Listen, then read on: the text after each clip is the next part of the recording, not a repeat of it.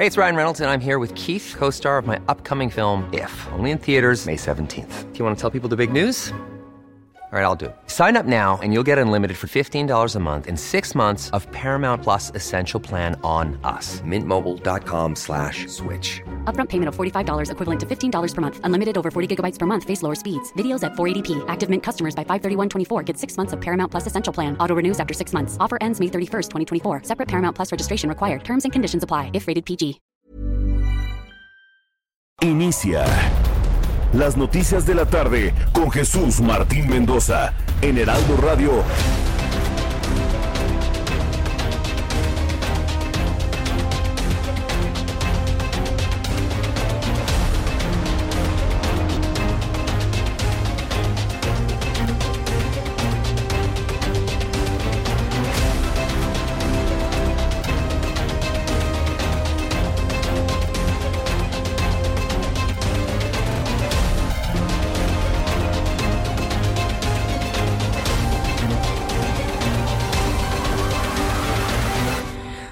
6 de la tarde en punto, hora del centro de la República Mexicana. Bienvenidos, muy buenas tardes. Iniciamos el Heraldo Radio con toda la información importante de este día, hoy jueves 19 de noviembre del año 2020. Súbale el volumen a su radio, que le tengo la información más importante hasta este momento en toda la República Mexicana.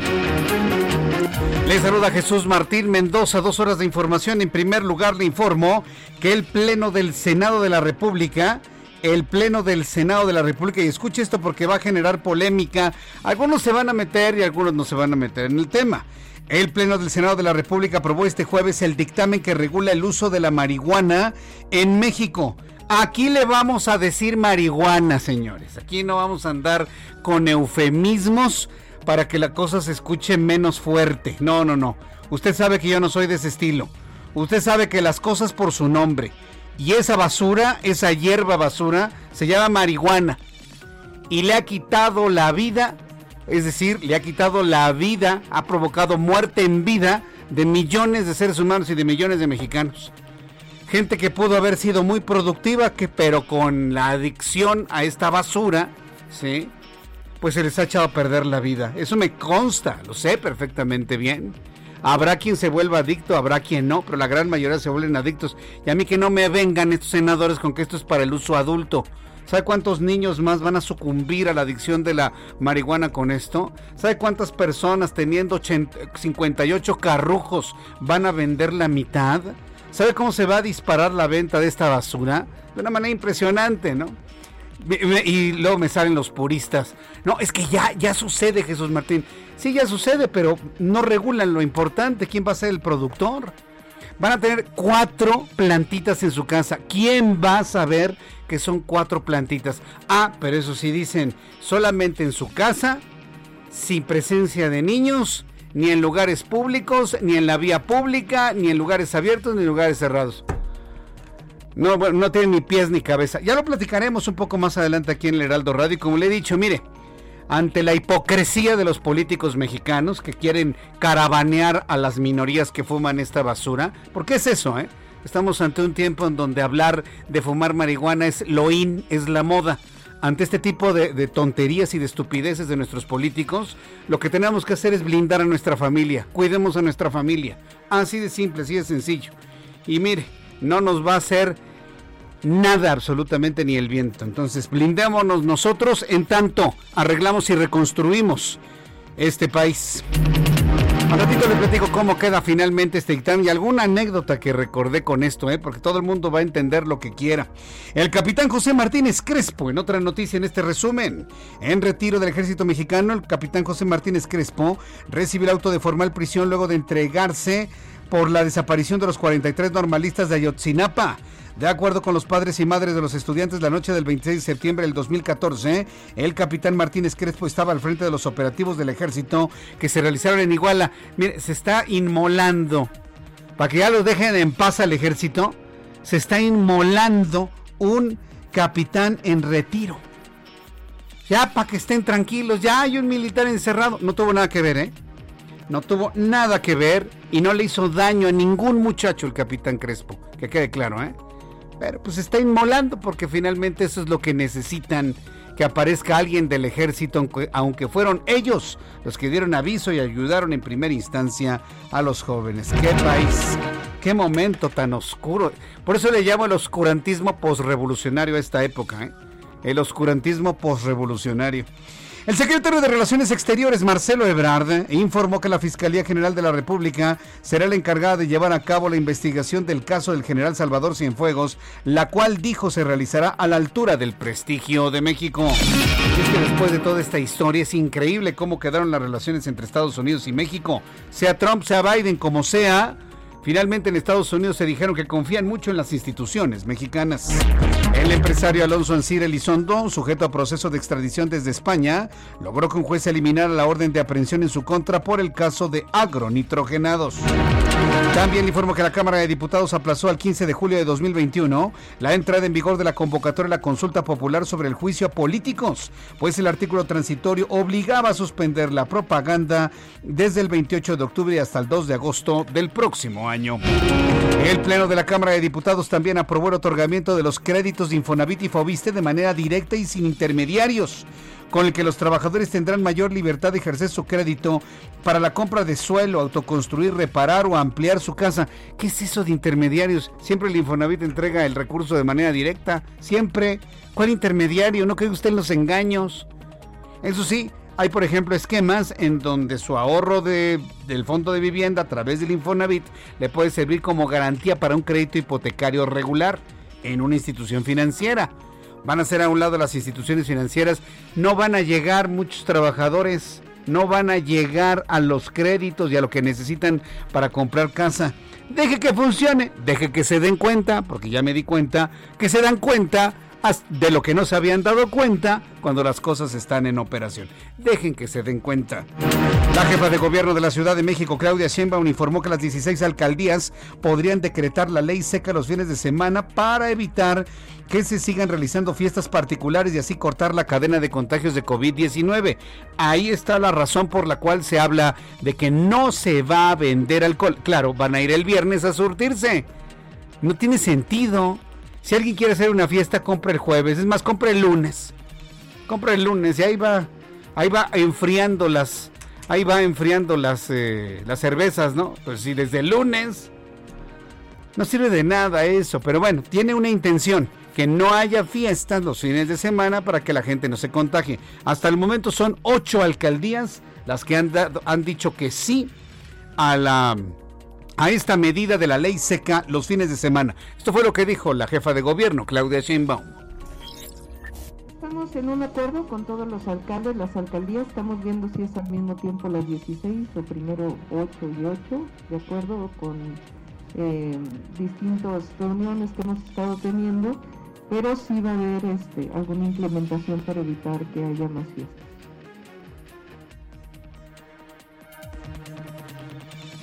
Bueno, al ratito le presento, para quienes no escuchamos lo que dijo la jefa de gobierno de la Ciudad de México, esto, eh, bueno, pues este, lo que le puedo decir es que son ocho las alcaldías, ocho las alcaldías que han dicho que sí. Mañana en la conferencia matutina, la jefa de gobierno dará a conocer cuáles son esas alcaldías, ocho o algunas más o algunas menos, también algún alcalde puede decir, no, ¿saben que La ley seca aquí no se va a aplicar absolutamente para nada. También le informo que el nuevo billete de mil pesos presentado este jueves por el Banco de México representa el proceso histórico de la revolución en México con el presidente Francisco y Madero, Elmila Galindo y Carmen Cerdán hacen su arribo a los billetes de circulación legal en nuestro país dos mujeres más que no habían aparecido. La única mujer era Sor Juana. Era Sor Juana Inés de la Cruz o Juana de Asbaje, ¿no? Porque como que les da comezón los, los, eh, las posiciones este, religiosas, ¿no? Pero todos la conocemos como Sor Juana. Pero la única mujer era Juana de Asbaje. Ahora ya tendremos en el billete de mil pesos, que nadie lo va a cambiar, debo decirlo, Hermila Galindo y Carmen Cerdán, como mujeres importantísimas en el proceso de revolución. Al ratito le voy a presentar aquí en el Heraldo Radio, le voy a presentar, bueno, le voy a describir en el Heraldo Radio cómo son los billetes. Y para las personas que nos ven a través de YouTube, se los voy a presentar en nuestra transmisión de YouTube en el canal Jesús Martín MX. Esto será un poquito más tarde, despuesito de las 7. Despuésito de las 7 platicamos sobre los billetes y le voy a presentar los dos que ya conocemos. El nuevo billete de 100 pesos con Juana de Asbaje, la cambiaron de los 200 ahora 100 pesos y también le voy a presentar el billete de mil pesos. Banco de México me acaba de entregar hace unos instantes un espécimen sin valor. Va a ver usted ahí las etiquetas que dice espécimen sin valor. Y pero podremos ver y le voy a describir el tamaño, la textura, cómo se siente cada uno de estos nuevos billetes. Yo le invito para que se quede con nosotros y al ratito platicamos y le comparto todo esto. En Estados Unidos, los Centros para el Control y la Prevención de Enfermedades pidieron a los ciudadanos suspender sus viajes por el Día de Acción de Gracias debido a que la pandemia del coronavirus está en una fase exponencial, lo que podría aumentar por los traslados para la fiesta que suele reunir a todas las familias. Y la vacuna contra el coronavirus creada por las farmacéuticas estadounidenses Pfizer y alemana Biotech podrían empezar a ser distribuidas antes de que termine el año en los Estados Unidos o la Unión Europea, declaró el fundador y presidente de BioNTech, Ugur Sahin. Las 6 de la tarde con 10 minutos, hora del centro del país. Vamos a revisar la información de los estados con nuestros compañeros corresponsales. Empezamos con Carlos Juárez. Con Gabriela Montejano, nuestra compañera Gabriela Montejano que se encuentra en Guanajuato. Adelante Gabriela, te escuchamos. Hola, ¿qué tal? Muy buenas tardes. Pues la Federación de Productores de la Masa y la Tortilla del Estado de Guanajuato reportó que en 15 tortillerías del Estado se han registrado asesinatos y 250 establecimientos de este tipo han cerrado debido a la violencia que se vive. Lucio Márquez Barraza, dirigente de la Federación, informó que la industria de la masa y la tortilla enfrenta una crisis derivada de la inseguridad, las extorsiones y asesinatos en al menos 10 municipios de Guanajuato. En una rueda de prensa virtual declaró que los municipios más afectados son Salamanca, Celaya, Irapuato, Cortázar, Villagrán, Jaral del Progreso. La Federación de Productores representa poco más de 2.000 tortillerías de las 4.000 que en total hay en todo el estado, es decir, el, el 5% del total de establecimientos en la entidad han cerrado por esta situación de la violencia. Refirió que no han hablado con el gobernador Diego Sinue Rodríguez Vallejo, pero que los ha atendido la titular del Secretariado Ejecutivo del Sistema Estatal de Seguridad, Sofía Webb.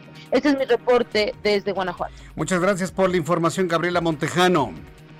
Muy buena tarde. Como lo escuchó, aunque usted no lo pueda creer, tortillerías objeto de extorsiones y asesinatos en, en, Guanajuato. Increíble. Tortillerías.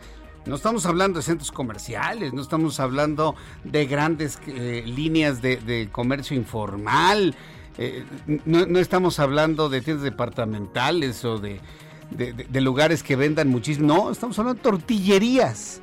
Tortillerías.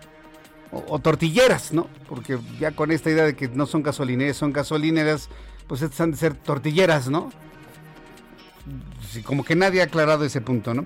Vamos con Carlos Juárez, nuestro corresponsal en Tamaulipas. La Guardia Nacional vigilará el paso de paisanos por carreteras del sur de Tamaulipas. Adelante, Carlos. Hola, ¿qué tal? Martín, un gusto saludarte a ti y a todo tu auditorio. Te comento que efectivamente la Guardia Nacional ya está en coordinación con las autoridades del gobierno de Tamaulipas. Durante el día de ayer hubo una reunión justamente en la primera zona naval en la que estuvo participando el gobernador Francisco García Cabeza de Vaca. El coordinador de esta corporación, la Guardia Nacional, bueno, pues confirmó que van a estar realizando vigilancia carretera principalmente en las vías que conectan a Tampico Marte y Altamira Aldama, dos puntos muy importantes para el paso de los paisanos que vayan a regresar a México durante estas fiestas de Sembrina. Se estima que unos 500 elementos vayan a estar distribuidos en esta región sur de la entidad para evitar que estos paisanos sean víctimas de asaltos en su eh, traslado por las ah, carreteras amaulipecas. También hay que señalar que, bueno, son varias corporaciones, entre ellas la Policía Estatal, la Sedena, la Marina y la Guardia Nacional, que se coordinan aquí en la zona sur de Tamaulipas para garantizar la seguridad. Gracias por esta información, Carlos Juárez. Muy buenas tardes, pendiente con los detalles. Hasta luego, que te vaya muy bien. Vamos con Jenny Pascasio. Jenny Pascasio, nuestra corresponsal en el estado de Chiapas. ¿Qué nos tienes de actualización, Jenny?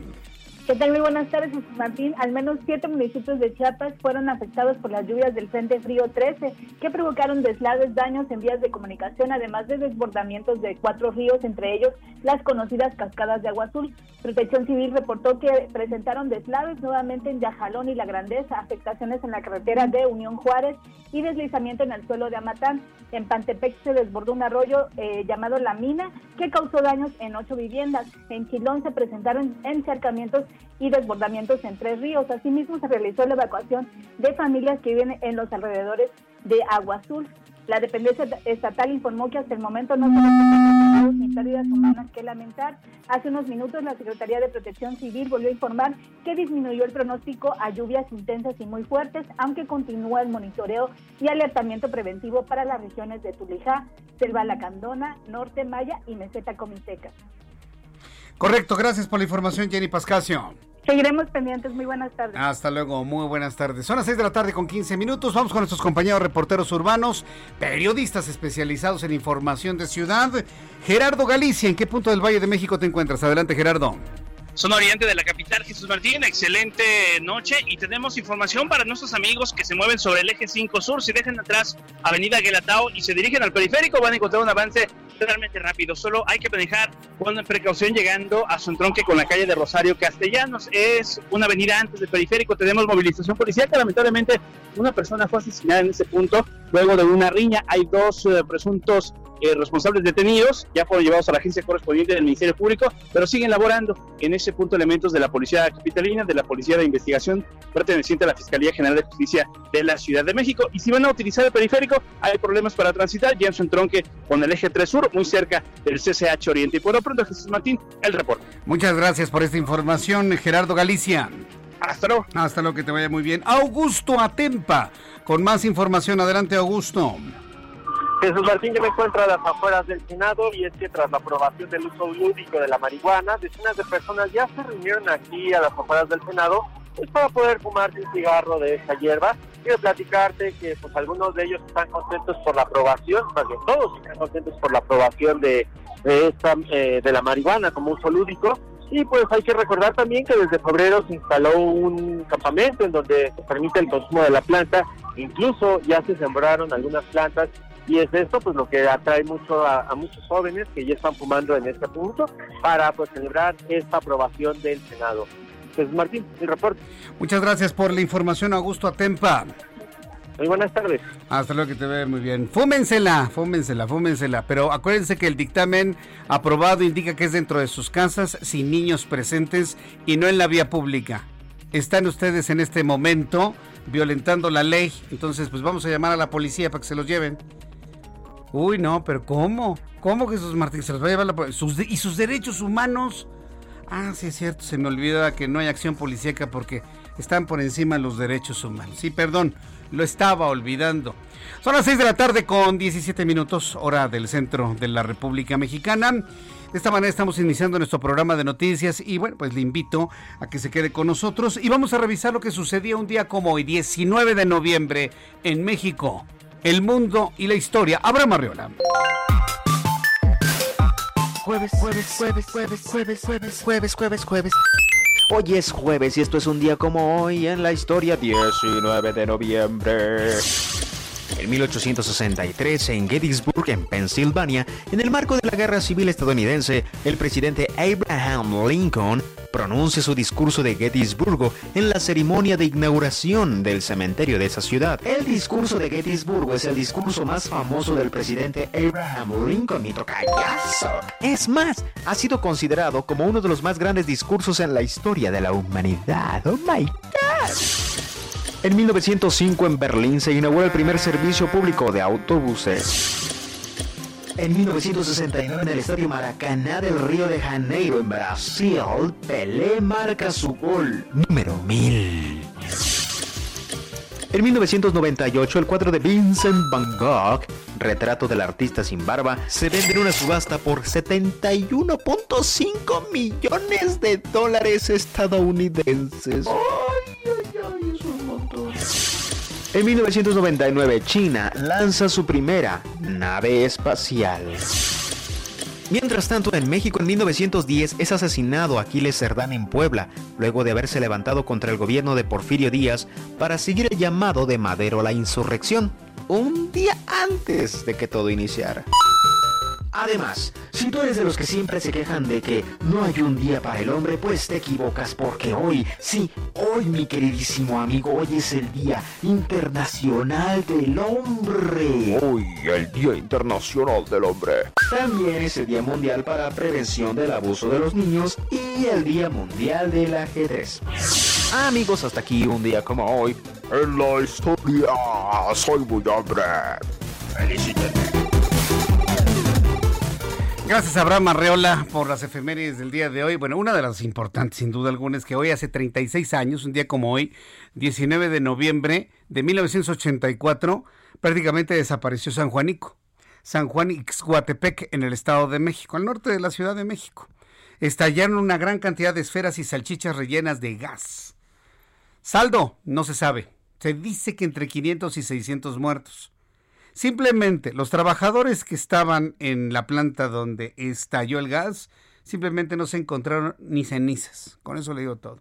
¿Cuántos sabían? Ni siquiera lo sabían. Entonces, fue una tragedia que hoy estamos recordando 36 años después. Y siguen las explosiones de gas. Vea usted lo que pasó en la carretera Guadalajara-Tepic.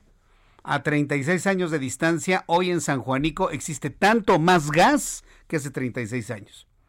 Y yo recuerdo claramente cuando era el compromiso de la entonces regencia, en, en, conjunto con el gobierno del Estado de México, que nunca más se iba a acumular gas en ese lugar, nunca más. 36 años puede haber el doble hasta el triple de gas que había en ese entonces cuando estalló San Juanico. Que las medidas de seguridad son las mismas o diferentes, no lo sabremos, sinceramente no lo sabremos. Ya en su momento tendremos la oportunidad de saber qué va a pasar ahí. Por lo pronto hay que cuidarse del manejo del gas, hay que tener un manejo del gas muy prudente y con muchísimo respeto. ¿eh? Yo he visto gente que toma el gas y las líneas, ah, yo puedo con él, le prenden fuego y sale acá la flama, están locos. Al gas hay que tenerle respeto, como la energía eléctrica también, y a los químicos a todo absolutamente. Vamos con el compañero Paris Salazar, reportero del Heraldo Media Group. México defendió su dignidad y la de las Fuerzas Armadas en el caso Cienfuegos, lo que dijo Marcelo Ebrard, ahora que ya el general en retiro Salvador Cienfuegos se encuentra en México y libre de culpa. Adelante, Paris.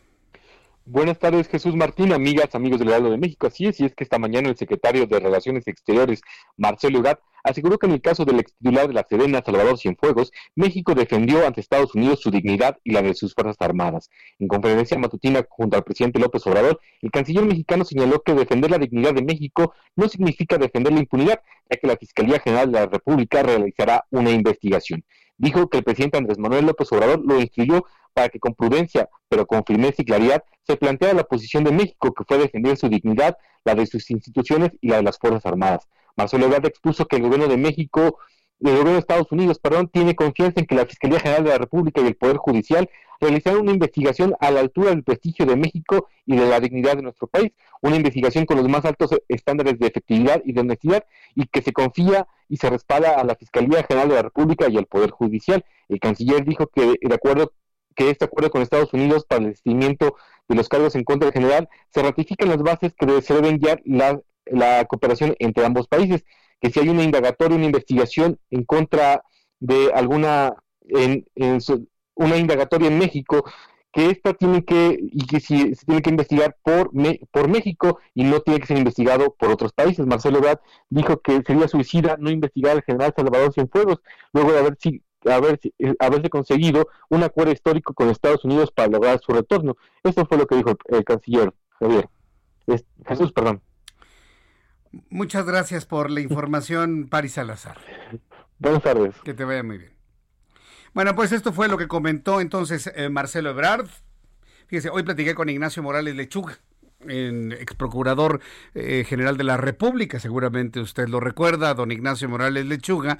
Y bueno, pues él me decía que no veía en el fondo, lo entrevisté en el Heraldo Televisión, él no veía en el fondo una gran operación política desde México hacia los Estados Unidos para la liberación del, del general Cienfuegos.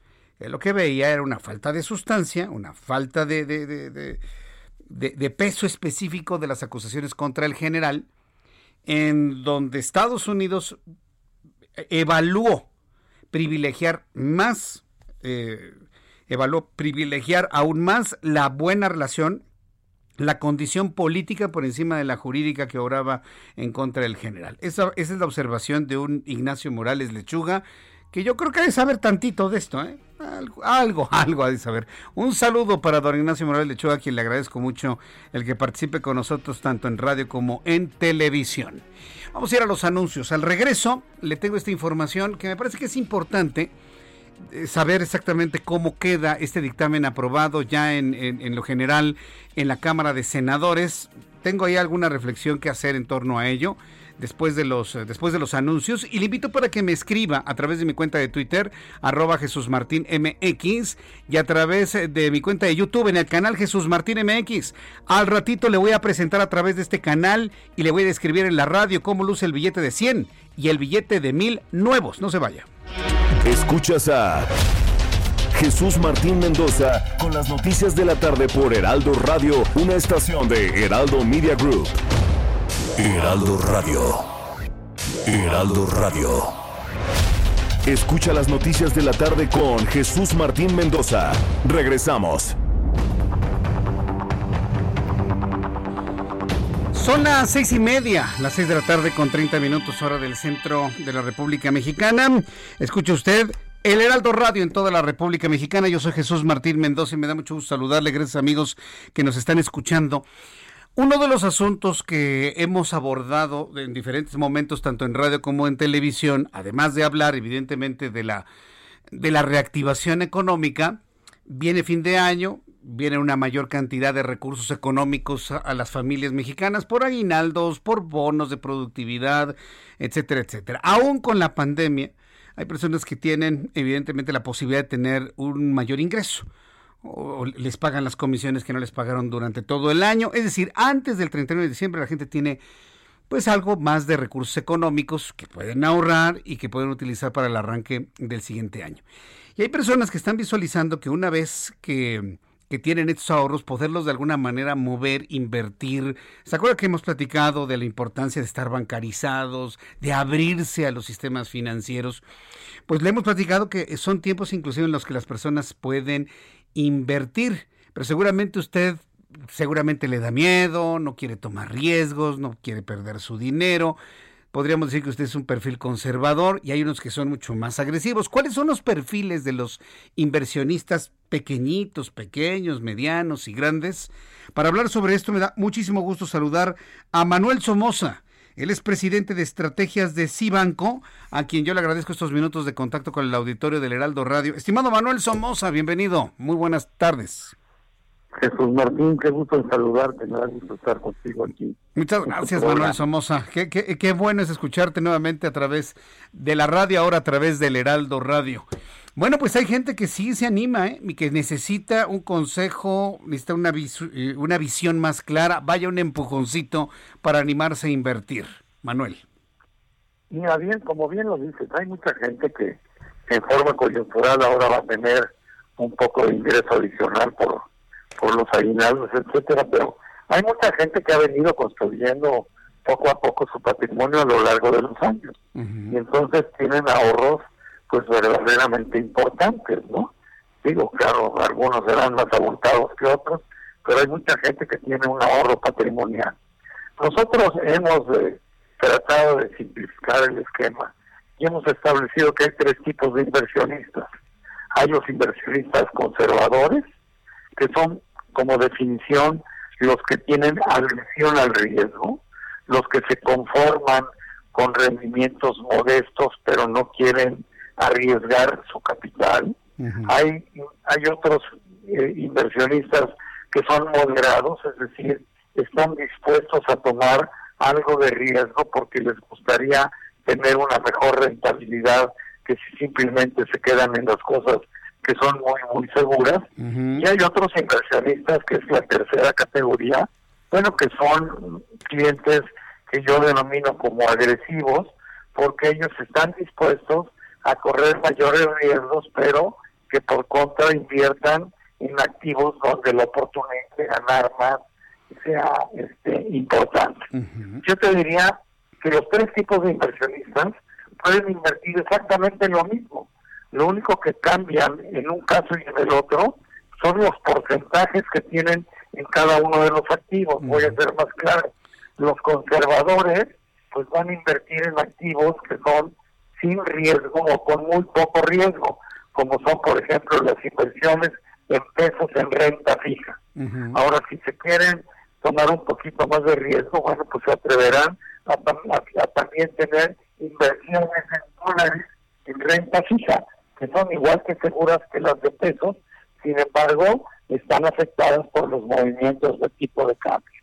Luego tenemos a los inversionistas de riesgos moderados, son aquellos que no se conforman con los rendimientos de renta fija, que son ridículamente bajos, sobre todo en estos, en estos años. Las tasas de interés en Estados Unidos están en cero, las tasas de interés en México están en niveles de 4.25%, las tasas de interés en euros son negativas, ellos no quieren estar totalmente invertidos ahí, aunque sea muy seguro, están dispuestos a tomar algo de riesgo. Entonces, los moderados lo que hacen es que tienen una porción en pesos en renta fija, otra porción en, en dólares en renta fija y tienen un pedazo que puede ser el 20, 25, 30% en fondos que tienen más riesgos, que están invertidos en acciones, pero que tienen una perspectiva mucho más eh, productiva, sobre todo si la inversión se hace a largo plazo. Y por último tenemos a los agresivos, donde prefieren no estar invertidos en la parte de renta fija y invierten fundamentalmente en dólares, en renta fija, pero no en, no en renta fija que invierte en bonos del gobierno, sino en renta fija que invierte en bonos de empresas privadas y también que invierten en acciones. Claro. Ahora se invierten en lo mismo, pero en cantidades y en proporciones distintas. Y obviamente las ganancias y los porcentajes son distintos, ¿verdad? Para las tres necesidades. Y evidentemente los, eh, las ganancias, los porcentajes de rendimiento son diferentes. Digamos, eh, ¿cuál será la diferencia entre el porcentaje que anualmente puede ganar un conservador y contra un agresivo? Muy seguro, está a nivel anualizado en del orden del 6%, el rendimiento neto anualizado en lo que va del año. Claro que hacia adelante la tasa va a seguir bajando porque el Banco de México está bajando las tasas de interés. En nuestros fondos de renta fija en dólares, el que es muy seguro que invierte en puros treasuries, pues paga en dólares apenas el medio por ciento. Claro, el rendimiento en pesos es importante porque refleja la devaluación del cerca del 12% que ha tenido en pesos. Pero tenemos otro fondo en renta fija en dólares que ha pagado en dólares el 5%, porque este invierte en empresas privadas eh, en los Estados Unidos que tienen buena calidad, pero que no alcanzan el grado de inversión. Bueno, pues en estos fondos el rendimiento en dólares ha sido el 5 y en pesos como del 10. Y, luego nuestros fondos de riesgo, el más importante que invierte en la bolsa de Nueva York, ha tenido un rendimiento al año del 22% en dólares, 22% del primero de enero al día de ayer. Entonces, pues son magníficos rendimientos. ¿no? es magnífico, no si tomamos en cuenta. Que saber qué combinación hacer en función de tu perfil de riesgo. O sea, cinco veces CETES aproximadamente. No, no, no, la verdad es que es, es un rendimiento. Bueno, sí, ahora, no es un fondo para tener el 100% de tu dinero, y menos si eres muy conservador. Claro. Si eres muy conservador, pues deberías de tener ahí pues el 10, el 15%. Si eres moderado, tener el 25%. Y si eres agresivo, poder tener pues, hasta el 40 45%, ¿no? Y el resto lo acomodas en los demás.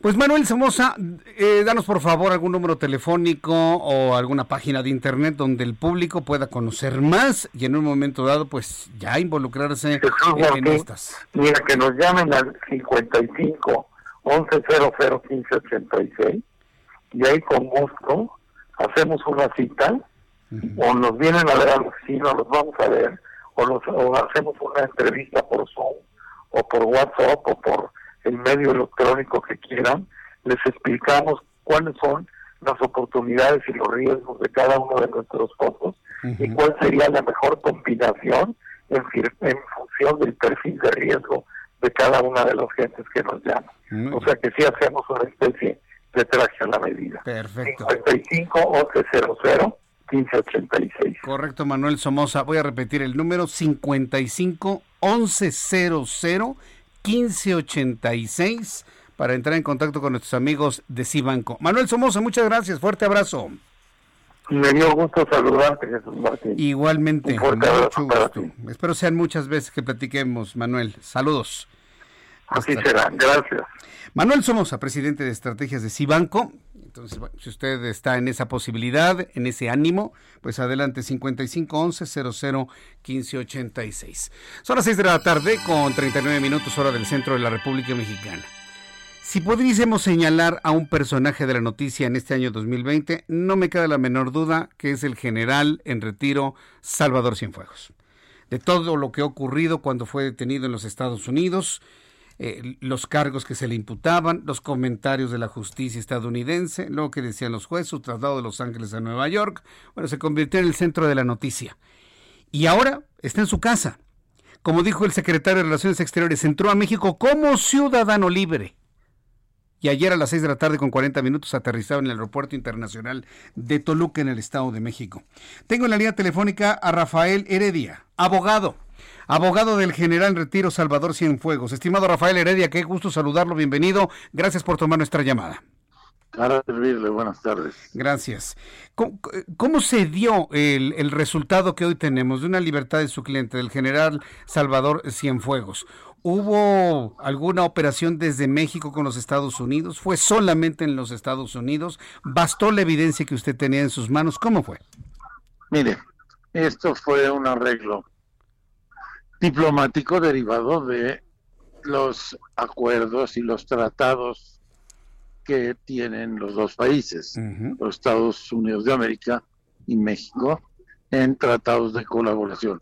Son viejos, algunos de ellos, de los ochentas, otros posteriores, pero en base a, esos tratados y esos este, convenios celebrados entre nuestra nación y los americanos, fue que al, al colaborar, al percatarse que los hechos de que era acusado general presumiblemente se celebraron en México pues optó él, y no se le avisó de tal situación al gobierno mexicano. En cuestión que tenía obligación el gobierno norteamericano de hacérselo saber. Al fallar en esto, bueno, pues el gobierno de Estados Unidos decidió retirar los cargos. Esto sucedió, lo decidieron, si no me equivoco, antes de ayer.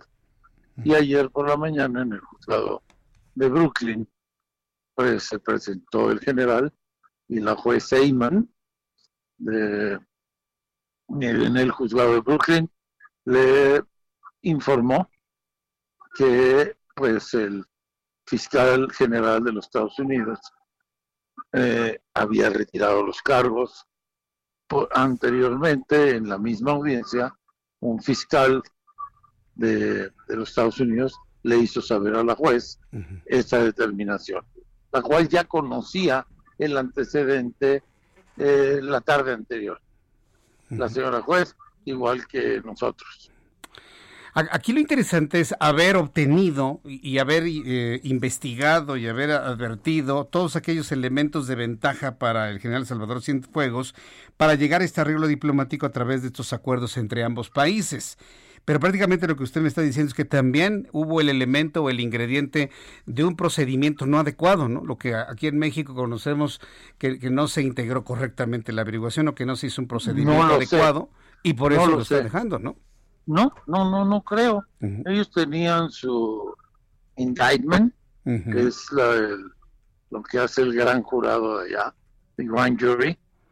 Es lo que ellos hacen, una acusación, la llevaron a cabo dicen que tienen unas pruebas, solicitaron un orden de aprehensión, el, juez dictó la orden de aprehensión y pues desgraciadamente el 15 de, del mes pasado fue detenido en Los Ángeles del Federal, ¿verdad? Pero, no haber avisado a México, ¿no sería un error del procedimiento? por supuesto, pero no. Es viola, tal vez podría ser violatorio del tratado, pero tal vez los americanos decidieron de retirar la el asunto, ¿sí? Desde su punto de vista, abogado, ¿quién estaría más interesado en haber llegado a este acuerdo político, diplomático por encima del legal? ¿Un Donald Trump o un Joe Biden? Yo creo que aquí no sé, ya no le puedo poner yo nombres a la libertad de un ser humano, ¿sí? Y no soy, no me metería en la parte política porque yo solamente me dedico al derecho penal de hace muchos años y eh, el presidente de los Estados Unidos el día de hoy es el, el señor Donald Trump. ¿Sí? Eh, entonces, no sé yo, no, no me constan esas negociaciones a mí. Correcto. ¿Cómo, ¿Cómo llega el general a México? ¿Cómo, cómo lo ve usted? ¿Qué es lo último que ha hablado con él? Cansado, muy cansado y con ganas de estar con su familia. Entonces ya platicamos vía telefónica y nos quedamos de ver la próxima semana. Yo estoy saliendo también de la ciudad, voy a echarme una descansadita, porque si estuvo bueno, me, el, me imagino. mes. E, esto que me dice que usted va a tomarse unos días de descanso indica que entonces aquí en México no se visualiza algún que, que fructifique algo desde la Fiscalía General de la República. Bueno, está, pero he escuchado, yo oficialmente no tengo ninguna ninguna noticia, sé que llegaron a México, al parecer unos elementos, ¿va? Mm. De prueba, no, lo, no sé cuáles son, pero está en la Fiscalía General de la República y eso lo tiene eh, el titular, ¿verdad? Con sus colaboradores, el doctor Gersmanero, que es un gran conocedor de la materia penal y también del sistema acusatorio adversarial, que es el, el sistema que rige en nuestro país, ¿sí? Actualmente. Pues abogado Rafael Heredia, le agradezco mucho el que me haya tomado esta comunicación con el auditorio del Heraldo Radio en esta emisión informativa de las tardes. Muchísimas gracias por su tiempo y pues estaremos muy atentos de, del general y, de lo que venga hacia adelante.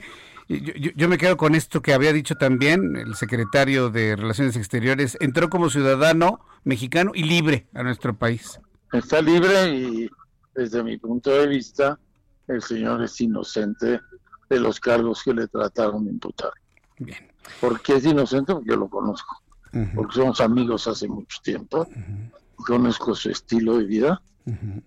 Conozco su familia, cuatro hijas, una esposa, muchos nietos, ¿verdad? Y es un hombre honorable. Es. un hombre honorable. Mire que en lo este, personal yo no tengo la oportunidad de conocerlo tan profundamente como usted, pero en el tiempo que fue secretario de la Defensa Nacional y que desde esta posición tuvimos en muchas ocasiones la posibilidad de conversar, platicar, saludarnos eh, nunca me hubiese imaginado algo como lo que lo estaban acusando. Y de alguna manera, pues yo coincido también con usted en la percepción que tengo. Yo le agradezco mucho, abogado Heredia. Estoy para servirle. Que pase buena tarde. Igualmente, pásela muy bien. Hasta, luego, adiós. Es el abogado Rafael Heredia, abogado del general Salvador Cienfuegos. Llega cansado, dice que estuvo terrible. Y mire qué interesante lo que, lo que ahora voy a tomar unos días de descanso. Tomar unos días de descanso parte de la tranquilidad de que lo que sucede aquí en México no, no, no es que no fructifique, simplemente es un mero requisito el decir, bueno, usted viene de allá porque lo acusaron, estamos tomando nota y se acabó. Son las 6 con 47, las 6 de la tarde con 47 minutos, hora del centro de la República Mexicana. Bueno, vamos con este tema, este tema sumamente polémico, ¿eh? este tema sumamente polémico, tan polémico como el del general Cienfuegos, pero este, este no, no, no va a estar, digamos, en el ámbito de una sola persona, como fue el general Cienfuegos, o de una institución en un momento dado. Aquí los riesgos, los peligros surgen para todas las familias en este país, para todas. el riesgo está ahí. Yo no entiendo cuál es la necesidad de incrementar un riesgo de esa naturaleza, y no tanto por lo que indica el dictamen. Podemos analizar el dictamen y entender que tiene sus candados, ¿no? Que tiene sus limitaciones. El problema no es ese, ¿eh? El problema no es el dictamen. El problema es cómo lo entiende la gente. aunque el dictamen para fumar marihuana indica que es en el domicilio privado, no en la vía pública, que es dentro del hogar sin la presencia de menores de edad, ni siquiera en lugares públicos, ni cerrados ni abiertos, en el seno de su hogar, sin menores de edad, sin tener más de cuatro plantitas. ¿Y qué está sucediendo afuera del Senado? Que gente que no lee, que gente que no le interesa ni enterarse ni leer absolutamente nada, se fueron a plantar plantas de marihuana en los camellones del Paseo de la Reforma y en este momento la están fumando al aire libre. El problema no es el dictamen. El problema es cómo la sociedad entiende lo que le conviene. Y si un gobierno y unos legisladores no entienden cómo reacciona una sociedad, deberían primero analizar los efectos de lo que están aprobando. Porque aunque el dictamen esté Alguien me va a decir, no, pues está, está muy bien Jesús Martín porque garantiza las libertades pero protege a los más débiles. Lo que usted me diga, porque ya me dijeron eso. ¿Qué están haciendo ahorita en este momento algunas personas ignorantes afuera del, Senado? Están celebrando fumando marihuana en la vía pública, lo que dice el dictamen que no se puede. Sí, sí, se da cuenta, ¿no? Sí nos damos cuenta todos de la tremenda incongruencia. Y ahorita le voy a presentar otra incongruencia más. En medio de opiniones divididas, el Senado de la República avaló en lo general la ley federal para la regulación de la marihuana. Aquí no le vamos a decir cannabis, aquí no vamos a andar con eufemismos. Es marihuana, es mota, es juanita, es cucaracha, son barbas del diablo, como le digan. Es marihuana, es una droga, no es un dulce. No es un dulce, es una droga. Es, es increíble que en un medio de comunicación tengamos que aclarar las cosas. Porque ahora resulta que me lo están manejando como si se tratara de un dulcecito. Así como que no pasa absolutamente nada. Sí pasa. Y dolorosamente he visto que sí pasa. Yo no estoy hablando de, oídas o de cosas que no sé. Dolorosamente he visto que sí pasa cuando las personas se vuelven adictas y sucumben a la adicción de la marihuana y lo que les pasa en el cerebro. Bueno, pues el Senado de la República avaló en lo general la Ley Federal para la Regulación de la Marihuana, que establece las condiciones para el uso adulto de la marihuana. Yo no sé cómo lo van a garantizar eso. Y permite la aportación de hasta 28 gramos.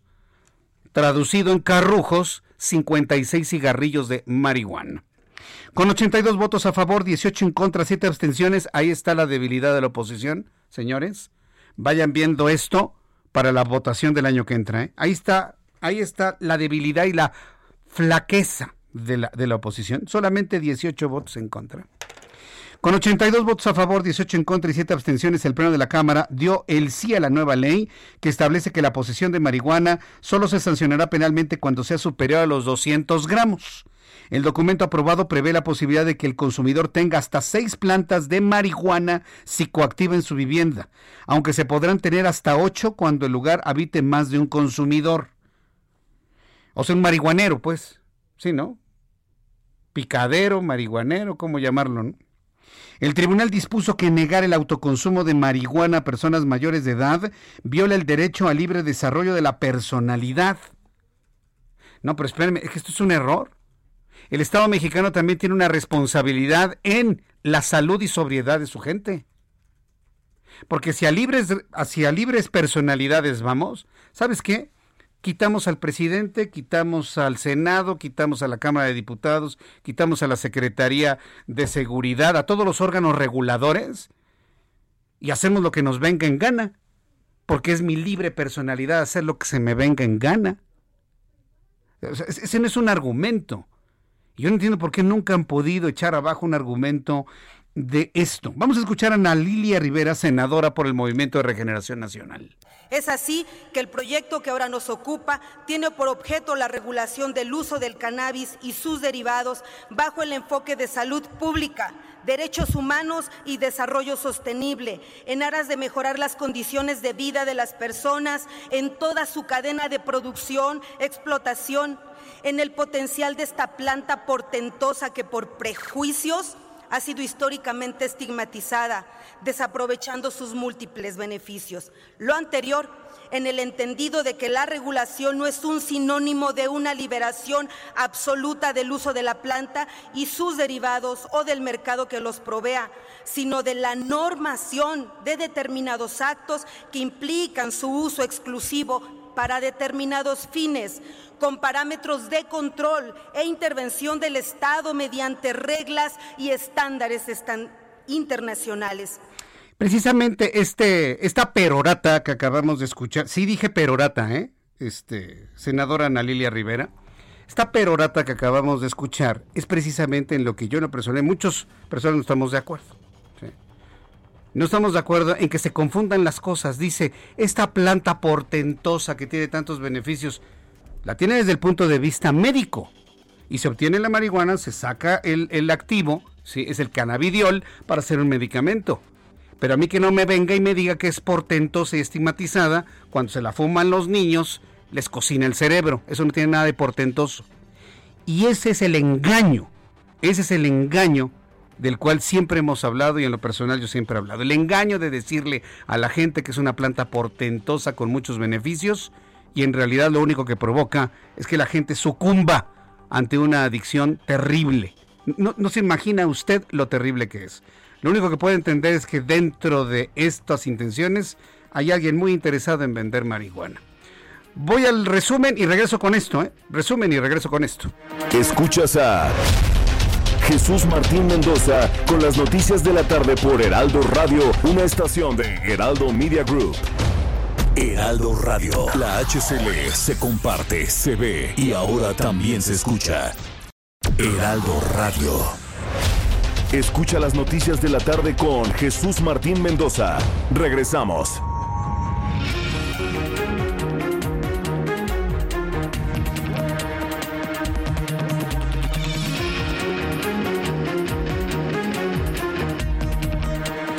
Son las 7 en punto, hora del centro de la República Mexicana. Le presento un resumen con las noticias más importantes. Con plantación de marihuana en Paseo de la Reforma. Decenas de personas fuman marihuana esta tarde, celebrando la aprobación del Senado de la República en lo general de la regulación de la marihuana. Aquí le decimos marihuana, que le dicen cannabis, ¿no? Entonces, con plantación de marihuana y fumando marihuana, hombres y mujeres celebran la aprobación del Senado de la República en plena calle, que por cierto es uno de los asuntos que el dictamen prohíbe.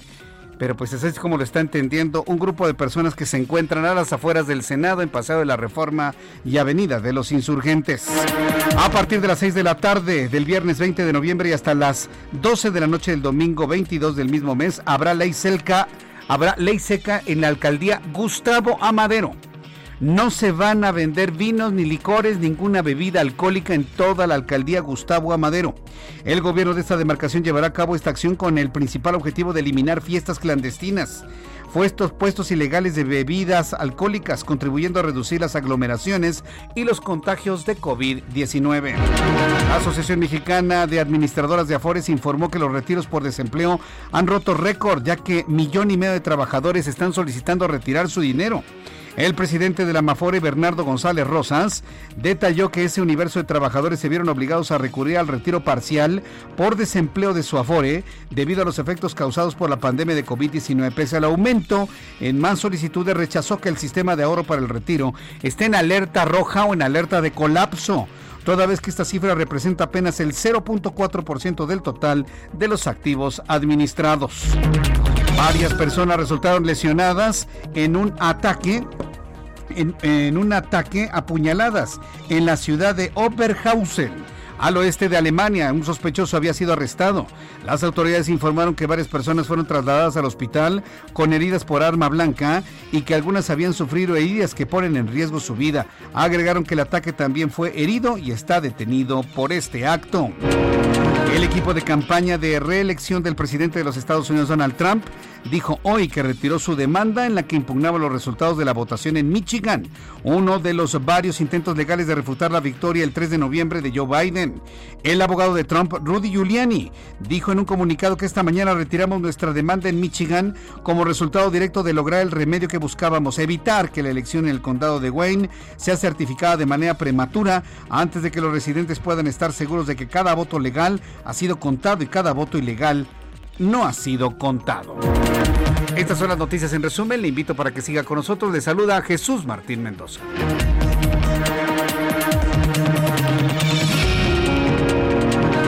Ya son las 7 con 3, las 19 horas con 3 minutos, hora del centro de la República Mexicana. Vamos con nuestros compañeros reporteros urbanos, periodistas especializados en información de ciudad. Gerardo Galicia, ¿en dónde te ubicas? Adelante, Gerardo. Estamos regresando nuevamente al centro histórico de la Ciudad de México, Jesús Martín, y hemos encontrado bastantes conflictos viales. Y nuestros amigos salen del centro hacia el sur a través de la calzada San Antonio Abad, lo que van a encontrar es un avance complicado, sobre todo problemas para transitar llegando al metro Chabacano y en su incorporación con el viaducto. El viaducto hacia el oriente está completamente detenido, está saturado de autos. Si dejan atrás cruce con Tlalpan con rumbo al circuito bicentenario, no se confíen, en este caso será mejor opción buscar el eje 4 sur y si van a utilizar la calzada San Antonio Abad para poder llegar al centro histórico, es una excelente opción, se avanza bastante, bastante rápido. Por lo pronto, Jesús Martín, el reporte. Muchas gracias por la información, Gerardo Galicia. Hasta luego. Hasta luego. Augusto Atempa, ¿en dónde te ubicas, Augusto? Adelante, buenas tardes. Muy buenas tardes, Jesús Martín. Yo me encuentro sobre el circuito interior y es que tenemos bastante tráfico para aquellos automovilistas utilizan esta avenida para poder llegar a la zona de la raza. Y esta avenida está eh, con un tramo de 20 minutos desde Paseo de la Reforma hasta la Avenida de los Insurgentes. Hay que utilizar vías alternas como podría ser la misma Avenida de los Insurgentes o Paseo de la Reforma para poder librar esta, esta situación. Otra avenida que también presenta avance lento es Ejército Nacional desde el circuito interior hasta Mariano Escobedo. Jesús Martín, reporte. Muchas gracias por la información. Gracias, Augusto Atempa. Muy buenas tardes. Hasta luego, muy buenas tardes. ¿Se ha dado cuenta que ya se duplicó el tiempo de traslados en automóvil en la Ciudad de México? No, no, estamos ya prácticamente en una normalización y hablaremos de COVID en unos instantes más. Para terminar, nada más redondear el asunto de, la marihuana. Mire, esto, este asunto, evidentemente todavía le falta algo, le falta algo importante. ¿sí? Usted y yo, y vuelvo a insistir en este punto, por favor, el dictamen habla de que se va a consumir esa marihuana dentro de casa, no frente a menores de edad, no se puede fumar en la calle, no se pueden fumar sus 58 carrujos ni en la calle, ni en la vía pública, ni en lugares abiertos, ni en lugares cerrados, mucho menos, ¿no? Tiene que ser el consumo dentro del hogar y eso sí, no tiene que haber menores alrededor. Plantas, cuatro, seis, ocho, las que sean. Nadie se va a enterar si usted tiene un planteo completo dentro de su casa. Es, una de las cosas verdaderamente eh, eh, sorprendentes. El asunto es este. Este dictamen que hoy aprueba el Senado de la República entra en una profunda contradicción e incongruencia con lo que ha manejado y lo que ha dicho el presidente de la República, Andrés Manuel López Obrador. Y lo tengo que decir como es. A mí no me gustan muchas de sus formas. A mí no me gustan muchas de sus, de sus ideas y de sus, de sus decisiones. Y lo que no me gusta es la forma en la que está desmantelando al país. No me gusta. Y a muchos mexicanos no nos gusta. Tengo que decirlo como es. Porque imagínense si me pongo aquí de hipócrita en el medio de comunicación. Pues, eso va en contra mía. ¿no? Tengo que ser real y claro. Pero si algo le he reconocido a Andrés Manuel López Obrador es la preocupación que tiene de que los jóvenes no se metan mota. Y cuando fue jefe de gobierno, nunca aprobó ningún tipo de regularización de la marihuana. Esto que estamos viendo, se lo puedo asegurar, no es una petición de López Obrador. Esto que estamos viendo sucede en el Senado son las presiones de los grupos que apoyaron a López Obrador para llegar a la presidencia de la República, con los cuales no necesariamente coincide. Y para muestra de lo que le estoy diciendo es, vamos a recordar una de las cosas que planteó muy al inicio de su administración. Yo recuerdo una conferencia matutina, cuando las veía, cuando las veía, en donde anunciaba una campaña, ahí voy, una campaña nacional en contra de las drogas. Una campaña nacional en contra de la drogadicción. Sí, ya sé por dónde van algunos. Que el dictamen habla del consumo adulto. Perdón, señores, no sean ingenuos. No sean ingenuos, va a haber adultos que se lo van a vender a menores de edad sin importarles son menores de edad, sino por importarles el dinero que vendan la mitad de sus carrujos, por favor. Con esto habrá más menores de edad expuestos a consumir marihuana, expuestos a que les pasen la marihuana. Si no te la fumas, no eres de nuestro grupo, ¿eh? Y yo le digo a los chavos que me están escuchando, digan que no, háganse de otros amigos. Porque un amigo que quiere ofrecerles marihuana no es su amigo. Punto número uno. En ese entonces López Obrador habló de una gran campaña nacional en contra de las drogas.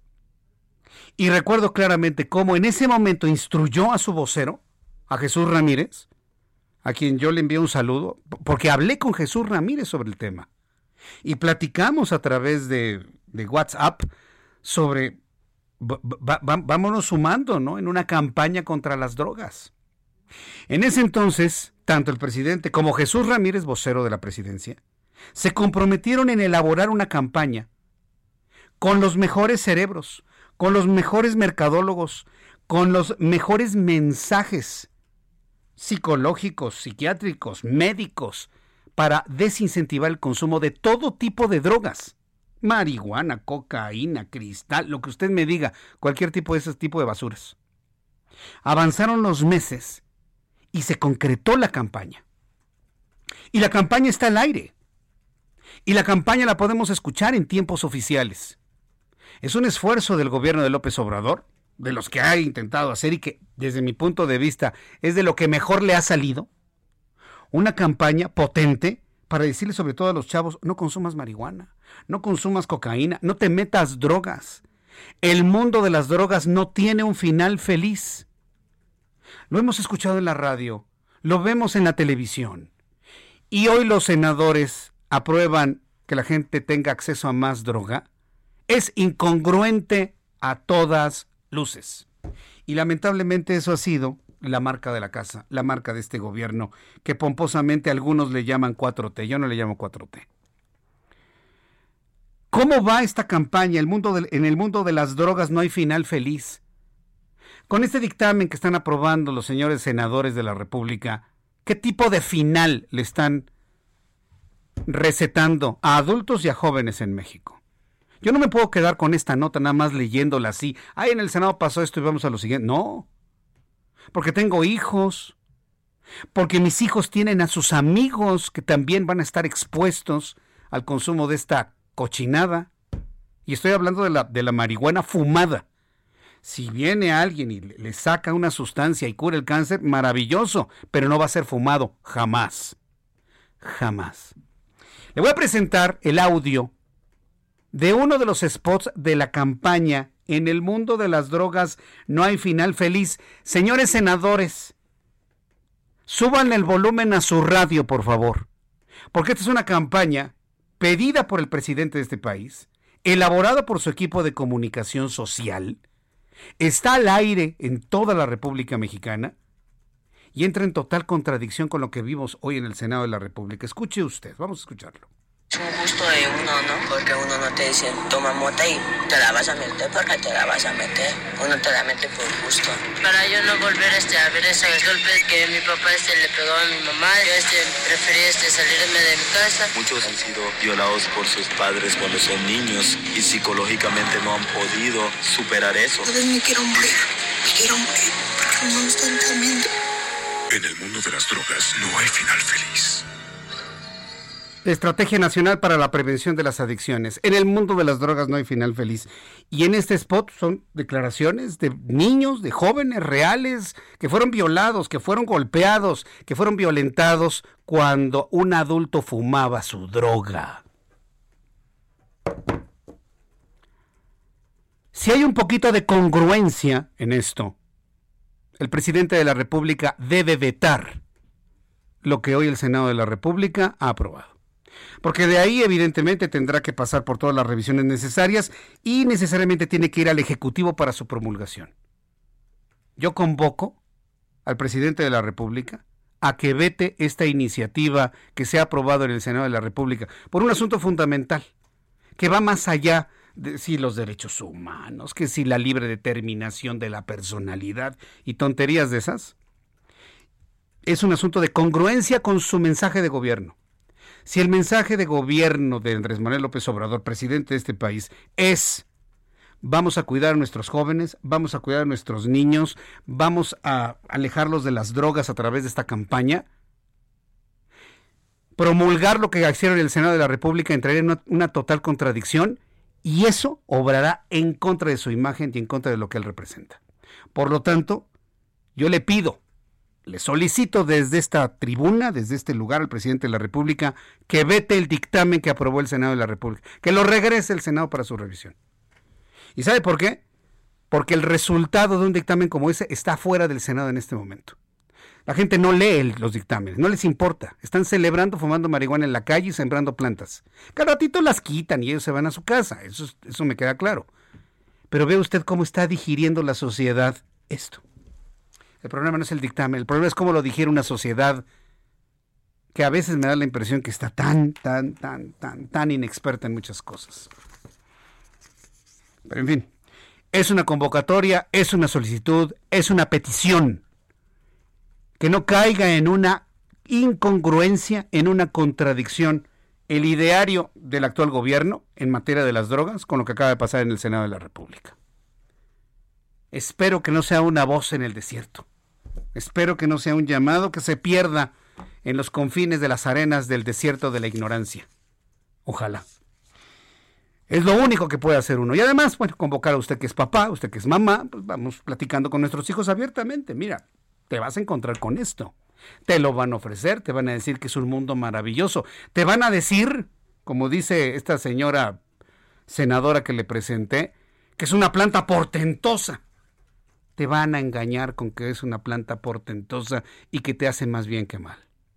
Digamos a nuestros hijos, aprende a decir que no, hijo. Hija, di que no. Entonces ya no es de nuestro grupo, ya no soy de su grupo, gracias a Dios, ahí nos vemos. Habrá amigos que efectivamente no buscarán el daño de los demás. Disculpe usted si me detengo en esto, pero es que estamos hablando del futuro. Y a mí no me gusta pensar en un México donde su gente esté embrutecida por el alcohol, embrutecida por las drogas y no tenga capacidad de pensar, reaccionar y decidir. Cuando un pueblo decide y piensa y se le quita el miedo, el que está allá ya no tiene poder. Son las 7.15, las 7.15 hora del centro de la República Mexicana. ¿Con qué vamos? Ah, vamos con mi compañero Raimundo Sánchez Patlán. Como todos los jueves, tenemos el periscopio del Heraldo de México aquí en el Heraldo Radio. Mi querido Raimundo, me da mucho gusto saludarte. Bienvenido. Muy buenas noches. Jesús Martín, me da un gusto saludarte a ti y a todo el auditorio en este espacio eh, pues de los principales informativos, el principal informativo de la tarde de este país. Yo te lo agradezco mucho. Sí, eso dicen los números, ¿verdad, mi querido Ray? Y, Así es, gracias, vamos muy bien, al público, Gracias al público que nos sigue siempre, todos los días aquí en el Heraldo Radio. ¿Qué es lo que vio el periscopio en esta semana, mi querido Raimundo? Pues mira, Jesús Martín, hace agua este plan para concretar una gran alianza opositora a la llamada Cuarta Transformación, para arrebatarle, por supuesto, a Morena la mayoría en la Cámara de Diputados y pues gubernaturas de las 15 que están en juego. Eh, pues ya está haciendo agua esta mega alianza en principio, porque pues Movimiento Ciudadano, pues fue el primero en decirles que no, el Movimiento Ciudadano de Dante Delgado pinta su raya y rechaza coligarse con el PRI, el PAN y el PRD. Y hace unos momentos, Jesús Martín, nos enteramos que también se reventó la, alianza por la gubernatura de Nuevo León, que planeaban PRI, PAN y PRD, el PRI ya no va en la alianza, se dice que el dirigente nacional de Morena, Alejandro Moreno, se dio incluso eh, pues al PAN para que pusiera el candidato. El asunto es que León Raúl García y Seferino Delgado, dos connotados panistas, pues ahí se pusieron sus moños y se revienta la alianza, esta alianza con la que buscan o buscaban eh, quitarle eh, pues fuerza a Morena. Y bueno, pues el Movimiento Ciudadano pues les dice que no, reitero, ellos traen una apuesta más ambiciosa. Cruz Martínez tiene que ver un poco con lo que tú has platicado ya con este asunto de la moral de la política, porque eh, no, no, no hay que hablar con rodeos, Jesús Martín. Esta alianza que planearon PRI, PAN y PRD, pues implicaba solamente eh, ir en un frente anti López Obrador, anti Morena, sin ninguna plataforma, sin ninguna bandera, sin ningún proyecto realmente estructurado de gobierno y meramente era una sustitución de quiten quítenlos a ellos para ponernos nosotros. Y bueno esto que dejaba fuera por supuesto las grandes banderas de los partidos eh, en este caso por ejemplo el PAN ya no podría enarbolar su bandera de, defensa eh, de la vida desde la concepción y hasta la muerte. Y en el caso del PRD, pues tampoco podrá enarbolar sus banderas de la interrupción legal del embarazo, las bodas entre personas del mismo sexo con derecho a abortar, por ejemplo, y por eso el Movimiento Ciudadano les pinta la red y les dice que no, ellos sí quieren conservar eh, pues sus principios, sus, sus banderas, y bueno, es una gran apuesta la que hace la gente de Dante Delgado porque van solos en esto lo que ellos llaman la batalla contra el pasado, donde meten en el mismo saco al Morena porque dicen que ellos están pues abrazando todo lo del pasado. Y bueno, el ejemplo de lo que está eh, pasando con estas alianzas hasta contra Natura, Jesús Martín, es que hoy se revienta la alianza en Nuevo León. Vamos a ver si se concretan en otros estados. Eh, por lo pronto también se sabe que en Querétaro el PAN va solo, y ahí sí no quiere alianza porque pues los números le indican que solito puede ganar. Y es algo de lo que hemos estado hablando muchas veces que eh, Jesús Martín les les hace falta eh, pues esta es esta moral ya meterle la, esta moral a la política de ganar por ganar como que no está resultando aunque pues también Movimiento Ciudadano tiene sus peros porque ya pues recordarás que reclutó a Ivonne Ortega Mariana Moguel está por adherirse a este partido la hija de, de Rosario Robles y exprista y hoy mismo fue Salomón Chertorivsky el que se adhirió a Movimiento Ciudadano. Estaba reclutando soldados ya muy conocidos para esta nueva batalla. Bueno, es un desbarajuste y no sé cómo le puedan arrebatar así la mayoría a Morena en la Cámara de Diputados o las gubernaturas en disputa. Has tocado el punto central, porque si siguen así de, de, enfrentados, atomizados y cada uno en su personalismo querer hacer historia, pues igual historia, ¿no? Lo único que están garantizando es que Morena vuelva a ganar las elecciones el año que entra. Me, gustó ese concepto ahí de, de, las alianzas contra Natura, PRI, PAN, PRD. Oye, pero de esta alianza que revienta en Nuevo León, ¿qué tanto chance va a tener ahí el, el ¿Cómo me dijo ayer Luis Donaldo Colosio? Este, este, duelo de propuestas que tendría Luis Donaldo Colosio con Samuel García para saber quién de los dos va a ser el candidato de Movimiento Ciudadano a la gubernatura.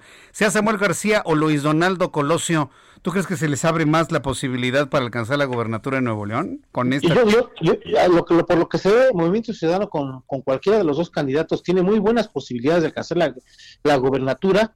Eh, ahora bien, pues ya falta pues las reglas que va a poner Movimiento Ciudadano para elecciones de candidato y ojo porque también se pues está comentando por ahí en los pasillos de la política que eh, pues en el PAN y en el PRD en Nuevo León, ante el rompimiento con el PRI, ya están también queriendo acercar a Luis Donaldo Colosio para ofrecerle la candidatura en caso de que no consiga la de Movimiento Ciudadano. Estamos viendo ahí que... Pues, por eso te preguntaba eso, porque entonces van a están buscando entonces a Luis Donaldo Colosio, pues evidentemente, ¿no? Son los que más posibilidades tienen eh, de, enfrentarse con Morena, eh, y vamos a ver de, de, cómo les toca si Luis Donaldo Colosio al final no que se queda con la candidatura, vamos a ver qué tan sólidas son sus convicciones para quedarse y permanecer en el Movimiento Ciudadano o hacer eh, caso al canto de las sirenas e irse a, enarbolar la bandera de otros partidos. Qué interesante está esto. Prométeme, Raimundo, que tu periscopio seguirá viendo desde abajo, ¿no? Y por arriba del mar todo lo que está pasando ahí en, en, Nuevo León, ¿no? Y en otros estados, que imagino que vas a tener mucha chamba con todo lo que va a suceder en las 15 entidades de la República, Raimundo mucha chamba y hay que limpiar frecuentemente el periscopio para que no se empañe y se pueda ver bien. Está muy bien. Te leemos el día de hoy, mi querido Raimundo, en el Heraldo de México. Muchísimas gracias como siempre, como todos los jueves. Gracias por estar aquí. Abrazo grande, Jesús. Abrazo grande, que te vea muy bien. Raimundo Sánchez Patlán, analista político, columnista del Heraldo de México y además subdirector editorial de nuestro periódico impreso, El Heraldo de México. Yo le invito a que todas las mañanas lo tenga en su casa y suscríbase al Heraldo de México. Todas las noticias que usted escucha en tele, las que escucha en radio, las que lee en web, puede usted profundizarlas en nuestra edición impresa vuelva a tener esa buena costumbre de tener el periódico a la puerta de su casa, respirar el olor de la imprenta, de las tintas, pero además abriendo un periódico profesional, bonito, bien armado, pero sobre todo muy bien informado, muy bien redactado, con información de fondo, con una gran cantidad de secciones, con columnistas de primera línea, como acabamos de escuchar a Raimundo Sánchez Patlán. Y cuando usted esté desayunando, en lugar de estar perdiendo el tiempo, ya sabe usted con quién y con qué cosa, Mejor usted se sienta con la familia, toma su café, abre el Heraldo de México y comparte con su familia las noticias que están siendo historia en México y en el mundo. Es una invitación que yo le hago para que todas las mañanas tenga esa gran, gran costumbre. Son las 7.22. Las 7.22. Tenemos dos minutos y medio. Mira lo que me mandó el Banco de México. Banco de México ha enviado a los medios de comunicación los dos billetes, bueno, hace algunos días, la semana pasada nos envió el billete de 100 pesos, que se comentó mucho. Para las personas que me están viendo a través de YouTube, voy a ir en un ratito a los mensajes y los voy a seguir mostrando. Estoy mostrando a través de nuestro canal de YouTube, en el canal Jesús Martín MX, el billete de 100 pesos. Para quien no me está viendo en YouTube, se lo describo. Es un billete un poquitito más pequeño que los anteriores de 100 pesos. Es de polímero, es decir, es como los billetes de 20 y de los de 50, como de plastiquito. Es un billete en formato vertical. Mire que alguna vez habíamos platicado que el billete del bicentenario de 200 pesos que se imprimió en el año 2010, el que era horizontal, verdaderamente precioso, ¿no? verdaderamente precioso, ¿no? Con Miguel Hidalgo, ¿no? Tenía para celebrar el bicentenario con el estandarte, hermoso. Desde entonces no habíamos tenido un billete en formato vertical como el que le estoy mostrando a través de YouTube. Me dice, parece venezolano. ¿Qué venezolano? A mí lo que me preocupa es que el color se parece un poquito al de 50 pesos. Es un poquito más grande el de 50 pesos, menos grande que los que están actualmente en circulación. Y en la cara frontal tenemos a Juana de Asbaje. El Colegio San Ildefonso Juan, Sor Juana Inés de la Cruz, poeta y escritor y colegio de San Ildefonso representando el periodo histórico de la colonia. Ahí lo tiene.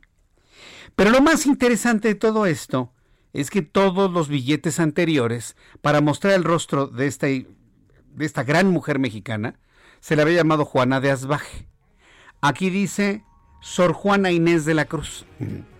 Interesante, ¿no? Colegio San Ildefonso, las firmas, Banco de México, 100 pesos. En la parte posterior, también en formato vertical, tenemos el santuario de las mariposas monarcas, el ecosistema de bosques templados, santuario de la mariposa monarca. Ahí lo tenemos, ahí lo puede usted ver perfectamente bien para quienes nos están viendo a través de YouTube en el canal Jesús Martín MX. Después de los anuncios les sigo mostrando el billete porque tiene otra característica y el billete de mil. ¿Quiere conocer el billete de mil? Se lo describo en la radio y se lo muestro en YouTube después de los anuncios. Escuchas a Jesús Martín Mendoza con las noticias de la tarde por Heraldo Radio, una estación de Heraldo Media Group. Heraldo Radio, la H que sí suena y ahora también se escucha. Escucha las noticias de la tarde con Jesús Martín Mendoza. Regresamos. Prepárate para vivir el camino. La nueva Hyundai Creta 2021 está aquí. La nueva generación de Creta nos sorprende con un nuevo diseño que irradia confianza y emoción desde todos los ángulos. Incorpora elementos vanguardistas de tecnología para ofrecerte mayor confort y seguridad. Conéctate al mundo desde su pantalla táctil a color de hasta 10.25 pulgadas. Vive una experiencia personalizada al volante, eligiendo tu modo de conducción, confort, sport o eco tres tipos de transmisión, dos tipos de motor y asistente de arranque en pendientes. Siéntete seguro con su carrocería de más del 60% de acero avanzado de alta resistencia, frenos de disco en las cuatro ruedas y bolsas de aire que harán que solo te preocupes por disfrutar de tu camino. Aparte en línea la tuya con solo 5 mil pesos y podrás elegir una serie de experiencias inolvidables. Con la nueva Hyundai Creta 2021, Vive el camino. Visita hyundai.com.mx. Son las 7.31. Quiero enviar un saludo a nuestros amigos de Hyundai. Tienen, ¿Sabe lo que me llama la atención? Lo del chasis de, acero reforzado. La verdad es que está muy, muy, muy interesante. Saludos a nuestros amigos de Hyundai. Gracias por, por confiar en nuestro espacio de noticias. De verdad se los agradezco. Y bueno, hablaremos de tecnología. Habrá un momento en que hablemos de la tecnología de los motores. La verdad es que es padrísimo hablar de autos cuando se convierten en noticia, cuando hablamos del motor como una noticia en cuanto a su tecnología. Créanme que lo vamos a tener, vamos a platicar usted y yo de eso, sobre todo para hombres y mujeres que les gusta la mecánica, les gusta el motor, que les, les gusta el sentir el sonido del auto, ¿no? O inclusive a los que no les gusta el sonido y que sea suavecito. Eh, este, muchas gracias a las personas que me están estornudando hace ratito y me dicen, Jesús Martín, tu estornudo de etiqueta, ¿qué pasó? Vamos a revisar el billete. Ah, bueno, este es el billete de 100 pesos para las personas que me están escuchando en todo el país. Ya hablé del billete de 100 pesos, de sus características, de cómo está confeccionado. Y, ah, y además tiene también realidad aumentada. Con la aplicación correcta, usted puede ver realidad aumentada en el billete de 100 pesos. Billete de mil, hoy fue presentado el billete de mil pesos. Lo estamos, se, se lo estoy presentando el billete de mil pesos. Que por cierto, estos billetes hace mucho tiempo decían un mil pesos. Ahora más le ponen mil. Yo espero que alguien no vaya a poner aquí dos mil pesos, ¿no? O diez mil pesos, ¿no? Y un cerito más. Billete de mil pesos. Para las personas que me están escuchando en la radio, se lo estoy mostrando a través de YouTube en este momento. Ahí está, precisamente. Mil pesos de la nueva familia de los billetes. Tiene en la parte frontal a presidente Francisco y Madero. Eh, tiene el rostro de Hermila Galindo. Tiene a Carmen Cerdán. Son las dos mujeres que aparecen. Hermila Galindo y Carmen Cerdán, Cerdán, impulsores de los ideales de la Revolución Mexicana. Écheme por aquí tantito este desinfectante. Es que ya llegó el ingeniero Carlos Álvarez Flores. Estamos desinfectando el billete a ver si no se despinta. A ver. no, no, me lo envía el Banco de México, entonces entiendo que es auténtico. Tiene un ferrocarril, precisamente los ferrocarriles tuvieron su, su relación histórica con el periodo de la Revolución y don Francisco y Madero. Ahí lo tenemos. Entonces ya en el billete de mil le dijeron adiós a Miguel Hidalgo porque bueno, pues finalmente estaba hablando de independencia, ahora se habla de revolución en el billete de mil. En la parte posterior del billete de mil pesos, ecosistemas de selvas húmedas con jaguar y los árboles de ceiba y zapote en la antigua ciudad maya y bosques tropicales protegidos de Calakmul en Campeche, patrimonio cultural y natural de la humanidad. Así que toda la zona maya de México deben sentirse orgullosos de que en el en el reverso del billete está toda esta biosfera de Calakmul, ahí la tenemos, y también el jaguar. Es un billete hermoso, debo decirle, es un billete en colores grises, es un billete en color gris, color gris verde, ligeramente verde, es un gran billete, a mí la verdad este me gustó mucho, aunque no lo vamos a ver mucho en circulación porque nadie los cambia, debo decirle. Este billete está precioso y además está confeccionado en papel algodón con un ligero una ligera textura plastificada. No es de plástico, es de papel, papel algodón ligeramente plastificado, tiene sello de agua, tiene bordes para invidentes, tiene su, su, su tira, su tira eh, de tercera dimensión para poder determinar si es que mire los falsificadores hacen han hecho cosas impresionantes no pero este billete, este billete me parece que es un logro extraordinario. El de siempre está bonito, está, está bonito. ¿eh? Siento que está muy cargado de color y tiene muchas cosas, pero este es un billete muy equilibrado, la verdad. Es, una pieza muy, muy bonita. ¿eh? Es un buen billete. Y bueno, pues esperemos que siga valiendo lo que dice, ¿no? Que eso es finalmente lo importante de todo, ¿no? Que valga lo que dice. Mil pesos. Y esto va en contradicción evidentemente con lo que había anunciado el gobierno, para que vea cómo van los anuncios del gobierno y el Banco de México. El Banco de México considera que debemos tener en circulación un billete de mil pesos, pero ya se había dicho desde la Secretaría de Hacienda que se iba a retirar el billete de mil pesos, que ya no iba a haber que porque nadie los cambia. Eso se dijo hace como un mes aproximadamente. Y bueno, aquí está el Banco de México presentando el nuevo billete. ¿Lo quiere ver? A través de mi canal de YouTube, Jesús Martín MX. Y para las personas que nos están escuchando, le he descrito cómo es el billete. Se siente bien. ¿Cómo los ve, ingeniero, los, nuevos billetes? Bien, muy bonitos. Aquí se los paso para que los tiene, vean. Tiene de todo y muchas sustancias químicas, ¿verdad? a ver, supuesto, tintes, ¿qué, es lo que colorantes. sí, pero eh, son eh, especiales, ¿verdad? Son colorantes especiales. Pero pues no podrían contaminar porque no creo que nadie los lave o, mm, no, porque se vayan al no, no, nos los comemos, ¿verdad? Estos no, pero pero sí hay mucha este es tecnología, mira, aquí hay papel y hay plástico. Hay papel, plástico, sí, es un papel. es una buena combinación. Fíjate, antes era puro papel. ¿Te acuerdas de los dólares, no? Que allá en los 60 cuando falsificaban. Los, bueno, por eso, pero ahora es plástico, ¿te fijas? Aquí está el plástico y están las sustancias químicas. Pero está bien, bueno. Dicen que se llama inflación cuando meten mucho circulante. Yo, eso es muy difícil saber cuánto hay afuera. No sabemos, ¿no? Pero están bien. Están bien, ¿no? Están sí, sí, sí, sí, muy bien. Más largo, ¿no? Sí, es, exactamente, tiene diferentes tamaños. Más largo. Es más largo que el de 100. Me preguntaban que si los tamaños que tienen que ver con la inflación. No, se hacen de diferentes tamaños para gastar menos papel. ¿no? Si hay inflación. Este, se hacen de, diferentes tamaños para que las personas inviertan, para que todos podamos identificar, inclusive con el tacto, qué billete es de cuál. Ingeniero, qué gusto saludarlo, bienvenido en este jueves. Qué gusto. ¿eh? Jueves de Cambio climático. Qué gusto, buena, qué milagro, ¿cómo está? El ingeniero Carlos Álvarez. Flores, presidente de México Comunicación y Ambiente, y está saludando a Lizeth Basaldúa, que está aquí Qué gusto, qué gusto a todos. Mira, hoy, hoy se conmemoran dos cosas. ¿Qué se conmemora? Hoy es el Día Mundial del Hombre. Ah, caray, esa no me la sabía. Pero también se conmemora el Día Mundial del Aire Limpio.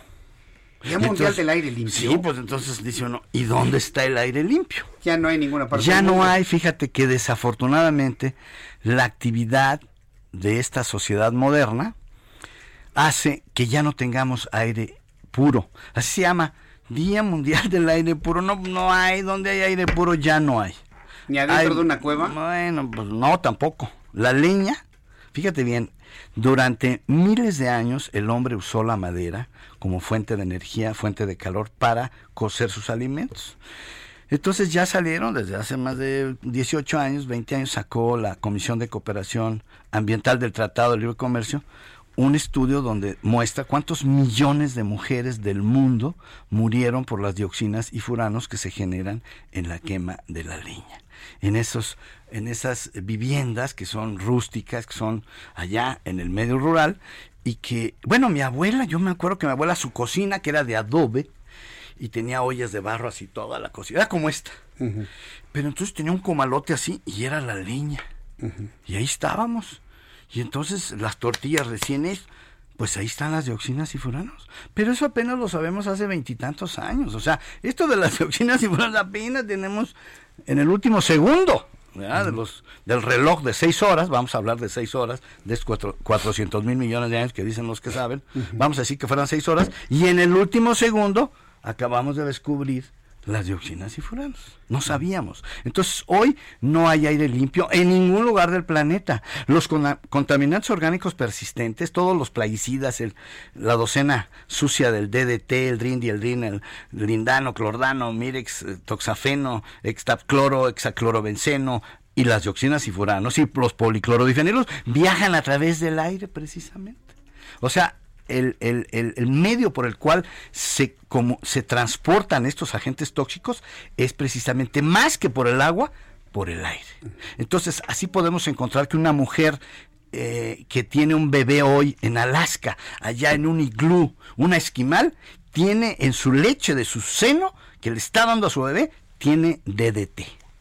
Así Allá como- en allá en el fin del mundo. Dices, ¿y cómo llegó el DDT allá? En la leche materna de mujeres esquimales han encontrado DDT y plaguicidas, todos estos venenos que nos quieren hacer creer, estos señores, ¿verdad? de las poderosísimas transnacionales, que nos quieren hacer creer que no son tóxicos. Pero sí son tóxicos. Bueno, el señor presidente, no sé si sepas, acaba de decir el presidente de la República que no va a firmar la propuesta de decreto tramposa que mandó el secretario Villalobos Arámbula, o sea, el secretario Villalobos Arámbula, por segunda vez se pasa de, de, o sea, de lo que es la conducta correcta, De la listo. instrucción, exacto, se pasa de listo y desobedece nuevamente al presidente. Entonces, ayer o hoy, no sé, el presidente volvió a decir, no voy a firmar ese decreto. El decreto es que el glifosato se va en cuatro años gradualmente de aquí a en cuatro años. Pero bueno, regresando al tema del aire puro, no hay aire puro, y menos en el Valle de México. Y no quiero culpar a la señora Claudia Sheinbaum como la única causante, no. Son muchas autoridades de los tres niveles de gobierno. La política de combustibles sucios que tiene Pemex, eh, que este gobierno, yo pensaba que este gobierno nos iba a ayudar, nos iba a decir, ahora sí, aquí está el diésel ultra bajo azufre para que ya no se envenenen, pero la eh, señora secretaria Rocío Nale nos dijo que no, que nos tenemos que aguantar hasta el 24. O sea, casi casi cuando se van. Hasta entonces, y luego el gobierno que sigue, que dicen que puede ser moreno, yo no puedo ser, yo no soy pitonizo para saber si va a ¿Está ganar. usted anunciando no, no, no, por, ingeniero? por eso, pero yo no soy quien para decir quién va a ganar en el 24, no tengo ni idea. Pero el que gane nos tendrá que dar diésel ultra bajo azufre o camiones ya de hidrógeno o eléctricos. O sea, ese es el tema. Acaba de prohibir Inglaterra ahorita. Se van a prohibir los autos de gasolina en el 2035. 30.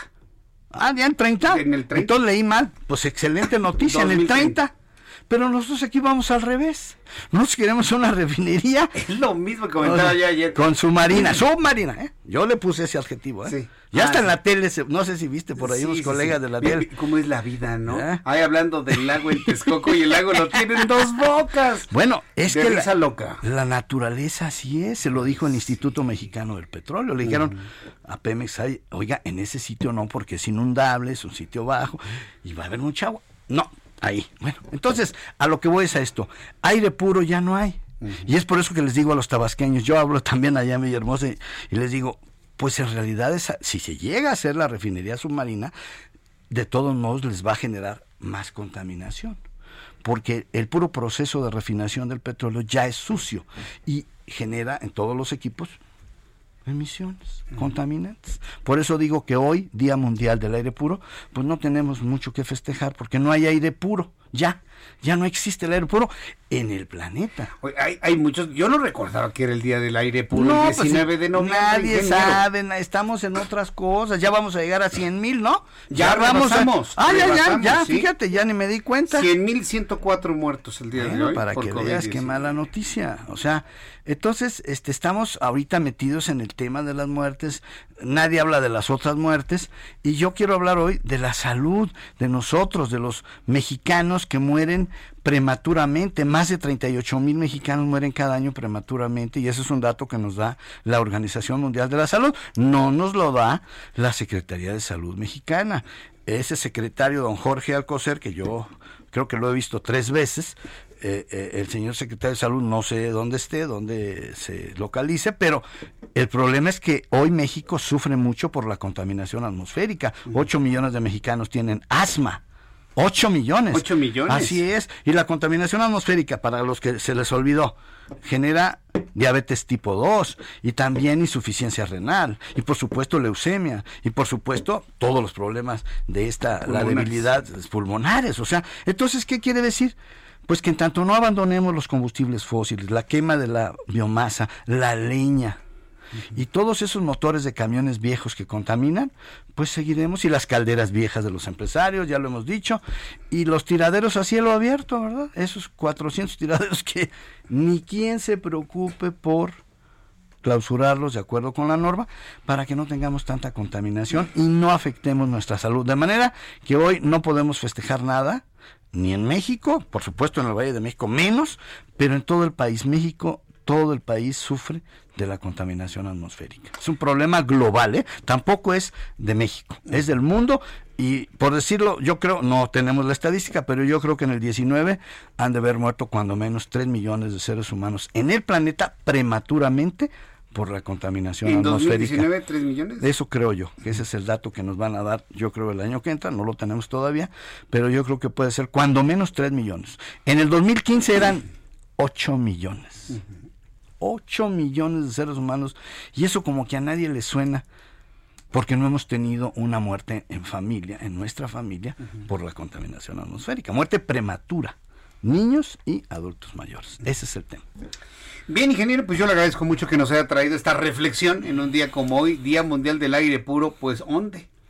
¿Dónde? No hay. No hay. No hay ya. Ese es el tema. Ingeniero, muchas gracias. Al contrario, muy buenas noches. El ingeniero Carlos Álvarez Flores, presidente de México Comunicación y Ambiente. Son las 7.46, las 7.46 horas del centro de la República Mexicana. De esta reflexión que nos deja pensando el ingeniero Carlos Álvarez Flores, nos vamos directamente hasta Guadalajara, Jalisco, con Mayeli Mariscal. ¿Qué información nos tienes, Mayeli? Adelante. Hola, ¿qué tal? Muy buenas noches. Buenas noches también a todo el auditorio. Pues esta mañana el presidente Andrés Manuel López Obrador en la mañanera se refirió a esta disputa legal que se tiene en contra de la empresa holandesa Heineken por vender en Europa una cerveza cuyo etiquetado dice contener tequila y está eh, pues obviamente engañando a los consumidores porque aunque aromatiza con tequila, no cumple las normas de la denominación de origen de esta bebida nacional. Y el presidente Andrés Manuel López Obrador lo único que mencionó es que eh, pues ya la Secretaría de Economía está atendiendo este tema y que ojalá, bueno, lo dijo en la mañana, que ojalá hoy mismo pudiera dar algún reporte la titular Graciela Márquez sobre este tema. Sin embargo, pues bueno, hasta ahora no hemos tenido noticias al respecto y comentar que, bueno, tan solo en 2019 esta cervecera vendió cerca de 450 millones de litros de esta bebida. Eh, de esta cerveza en diferentes presentaciones, además de que compró a una tequilera mexicana que también tiene su eh, pues su empresa aquí en Guadalajara 270 mil litros de materia prima, estos según datos del Consejo Regulador del Tequila, y comentar que bueno, no es un tema menor porque la denominación de origen pues también estaría en riesgo y sobre todo que estamos hablando de la bebida nacional que se exporta a Estados Unidos, Alemania, España, Canadá, Francia, Austria, Letonia, Reino Unido, Italia y Japón, que son los principales países a donde se exporta, y pues eh, que este engaño que se le puede realizar a los consumidores, pues puede llegar a afectar también, obviamente, la percepción de esta bebida nacional y afecta la denominación de origen. Así es que, pues no es un tema menor, estaremos por supuesto al pendiente de lo que pueda comentar la titular de la Secretaría de Economía sobre este tema. Esa es la información. Bien, pues estaremos muy atentos. Oye, ¿qué, qué datos tan sorprendentes, ¿eh? En tiempo de pandemia y el crecimiento de esta firma, me dices es Heineken, ¿verdad? Así es, la holandesa. Así es, ha crecido muchísimo y pues eh, sobre todo, insisto, el engaño que no es la primera vez que realiza porque ya con otras bebidas también lo ha estado llevando a cabo. Sin embargo, pues bueno, los tribunales en Europa ya están atendiendo también este tema y esperemos que el gobierno de México también dé el respaldo necesario al Consejo Regulador del Tequila. Bien, sí, es increíble. Es que nada más nos distraemos tantito y en otras partes del mundo hacen de las suyas. Pues eh, yo te agradezco toda esta información, Mayeli Mariscal. Hasta luego, excelente noche. Excelente noche, que te vaya muy bien. Mayeli Mariscal con esta información. Y, mire, el tema es tan importante que hasta se abordó en, en, el tiempo de la mañana, que evidentemente pues no se llegó a nada, no, no se dijo prácticamente nada. Pero vaya, finalmente eh, se está revisando que no se violente de ninguna manera ninguna de las eh, denominaciones de origen de nuestro país. Y eso sí me parece que está muy bien. Aquí es donde vamos a ver, ¿eh? A la secretaria de Economía, que se ponga las pilas. Y que no se equivoque a leer cifras. Aquí que se ponga las pilas para poder defender este asunto y que no anden ahí con que tiene tequila, pues no tiene tequila, pues qué les pasa, ¿no? Inclusive por manejar el propio nombre de tequila deberían de pagarle a los tequileros allá en Jalisco. Números de COVID-19, cuando faltan 5 minutos, no, perdón, 10 minutos para que sean las 8 de la noche, faltan 10 minutos para que sean las 10 de la noche. Ya tengo los números de COVID-19 que da a conocer la Secretaría de Salud. Independientemente de los subregistros que se han comentado durante todo este tiempo, le doy a conocer los números de COVID-19. Al día de hoy, vamos a anotarlo, hoy 19 de noviembre, por primera vez México rebasa 100 mil muertos. La Secretaría de Salud informa que de ayer al día de hoy se suman 576 personas muertas más por COVID-19, 576 mexicanos fallecidos más por COVID-19 para dar un total de 100.104 mexicanos muertos. Para aquellas personas que no creían que se iba a llegar a la cifra de 120 mil, 130 mil, se, me antoja ya complicado llegar a 150 mil a finales del año, pero no, no podemos contabilizar así la tragedia mexicana. Hay personas que no creían que llegábamos a los 100 mil. Ahí están exagerando los medios de comunicación. Aquí están. 100 mil 104 mexicanos fallecidos por COVID por COVID, declarados muertos por COVID. ¿Sabe cuántos hay muertos por neumonía típica? Una cantidad por lo menos similar a esta, ¿eh? Por lo menos, por lo menos. ¿eh? Pero vamos a hablar de los que fueron diagnosticados con COVID, 100.104 mexicanos fallecidos al día de hoy. Número de contagiados, 1.019.543. Entonces, esto es lo que está reportando hoy la Secretaría de Salud. Entonces, por ejemplo, ponemos aquí 100 mil, 104. Hacemos esta operación. Deme un segundo, un segundito. Y pues volvió a subir el índice de letalidad. Ayer teníamos 9.80, hoy el índice de letalidad está en 9.81. Es poquitito, pero estadísticamente indica que está subiendo la letalidad en México otra vez. Entonces, cuando yo recuerdo las declaraciones a principios de esta semana del pobre secretario de salud que tenemos, don Jorge Alcocer, pobrecito. No, no, no, ya vamos para abajo, ya vamos para abajo. Aquí está, aquí está, 9.81. Es más, si, si cerramos las, las, las centésimas, si las cerramos, 9.82. 9.80. Va para arriba otra vez el, índice de letalidad, lamentablemente, tristemente y preocupantemente. Entonces, cuando le digan que ya se domó, no es, no es cierto. ¿eh? La realidad, la realidad ha callado muchas bocas, ¿eh? muchas, lamentablemente. Entonces, ahí lo tenemos. Le repito los números para las personas que me están preguntando, que no escucharon. 100.104 mexicanos fallecidos, de ayer a hoy 576 más. Número de contagiados, 1.019.543. De ayer al día de hoy, 4.472 más. Índice de letalidad, 9.818. 9.82. Al día de hoy, con base en lo que ha informado la propia Secretaría de Salud.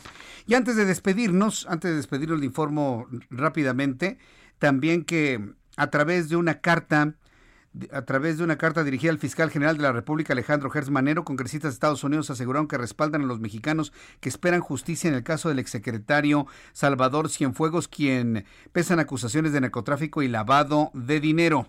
También le informo que un juez federal dictó auto de formal prisión contra el capitán José N. por delincuencia organizada, ya que se le vincula con el grupo Guerreros Unidos y quienes se le señala por la desaparición de 43 normalistas de Ayotzinapa.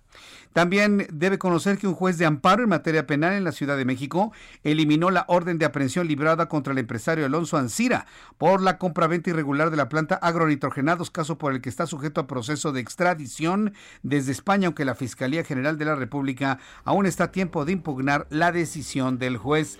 Buena defensa ¿eh? de Alonso Ancira. Con 463 votos a favor y uno en contra, la Cámara de Diputados aprobó este jueves la reforma a la ley del Infonavit y el ISTE, con la que los trabajadores tendrán mayor libertad de ejercer su crédito para compra de suelo, construir o ampliar su casa. Yo creo que van a ir a las oficinas de cada una de estas eh, instancias para que les den su crédito. El Pleno de la Cámara de Diputados también avaló las reformas constitucionales para cambiar el nombre oficial del estado de Michoacán y de Veracruz. Qué, preocupados estábamos, ¿no? Lisette, Orlando. Yo estaba muy preocupado de que Michoacán se llamara Michoacán. Y estaba muy preocupado que Veracruz se llamara Veracruz. Por lo tanto, bueno, pues a partir de hoy, Michoacán tiene nuevo nombre, se llama Michoacán de Ocampo. Oficialmente, porque antes ya se conocía así. Y Veracruz será Veracruz de Ignacio de la Llave. Estamos salvados. Estamos salvados. Con esta información nos despedimos. Gracias por su atención. Mañana a las 2 por el 10 y en el Heraldo Radio. Hasta mañana. Buenas noches. Esto fue Las Noticias de la Tarde con Jesús Martín Mendoza.